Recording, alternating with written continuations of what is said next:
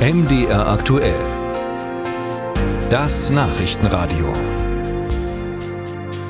Wahlkampf ist geil.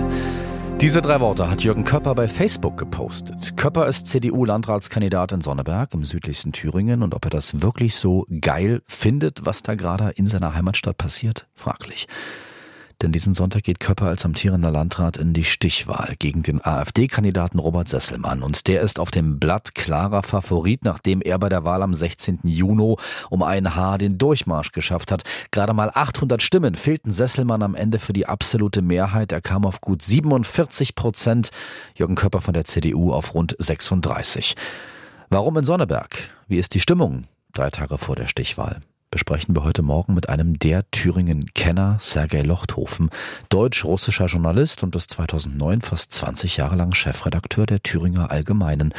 Guten Morgen. Guten Morgen. Noch nie hat die AfD in einer Stichwahl ein kommunales Amt erringen können. Womöglich ist es am Sonntag zum ersten Mal soweit in Sonneberg. Wie geht's Ihnen damit? Da wollen wir nicht hoffen, dass es passiert. Es gibt ja noch Möglichkeiten, das zu verhindern. Und ich hoffe doch zumindest nicht nur, dass die anderen Parteien anderer Meinung sind und da noch ein Wort mitreden können, dass auch eine Reihe von Sonnebergern sagen, na ja, das wollen wir doch auch nicht in Deutschland sozusagen der Paraja sein, der Ausgestoßene, der sich schlecht benimmt. Trotzdem bei der ursprünglichen Wahl, ich hatte es gesagt, 47 Prozent für Sesselmann, damit 11 Prozent mehr als äh, CDU-Mann Jürgen Köpper. Was ist aus Ihrer Sicht der Hauptgrund dafür, warum die AfD in Sonneberg das schaffen kann, womöglich, was sie woanders bisher nicht geschafft hat? Naja, denen geht es so gut. Die haben die geringste Arbeitslosigkeit, vermute ich mal, in allen äh, östlichen Bundesländern. Die wissen gar nicht mehr, was sie noch machen sollen. Und da kommen sie auf diese Idee, die vielleicht auch Tradition hat. Es ist ja eine Gegend, die auch schon in den 30er Jahren sehr braun gewesen ist. Da gibt es Traditionen und Traditionslinien. Das ist lange Zeit ignoriert worden. Man hat die Augen davor verschlossen. Das Entscheidende ist nicht, dass da ein paar Leute diesen Mann da wählen wollen, sondern entscheidend ist, dass sehr, sehr viele nicht zur Wahl gehen, weil sie sagen, ach, interessiert mich nicht, Politik.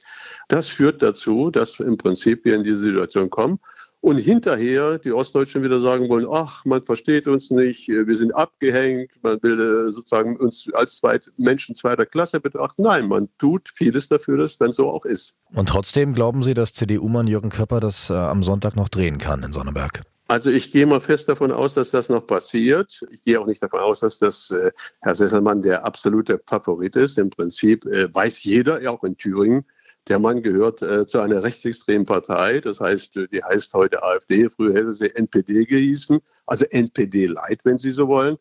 Und wer das will, der will auch wirklich Nazis haben. Und das ist so. Und da muss man dann in Ostdeutschland sich damit beschäftigen, dass ein Teil der Bevölkerung das auch gerne möchte. Und ist Sonneberg am Ende nur der Beginn für einen kommunalen Siegeszug der AfD aus Ihrer Sicht? Kann das passieren?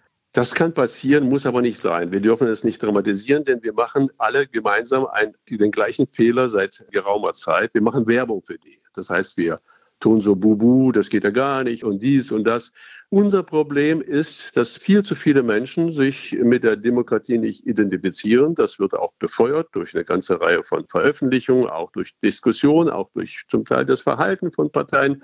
Und die Menschen sind sehr weit entfernt davon, diese Demokratie verteidigen zu wollen. Und dann überlassen sie es halt auch diesen Wirren, zum Teil Rechtsaußenleuten, dass sie nach der Macht greifen können.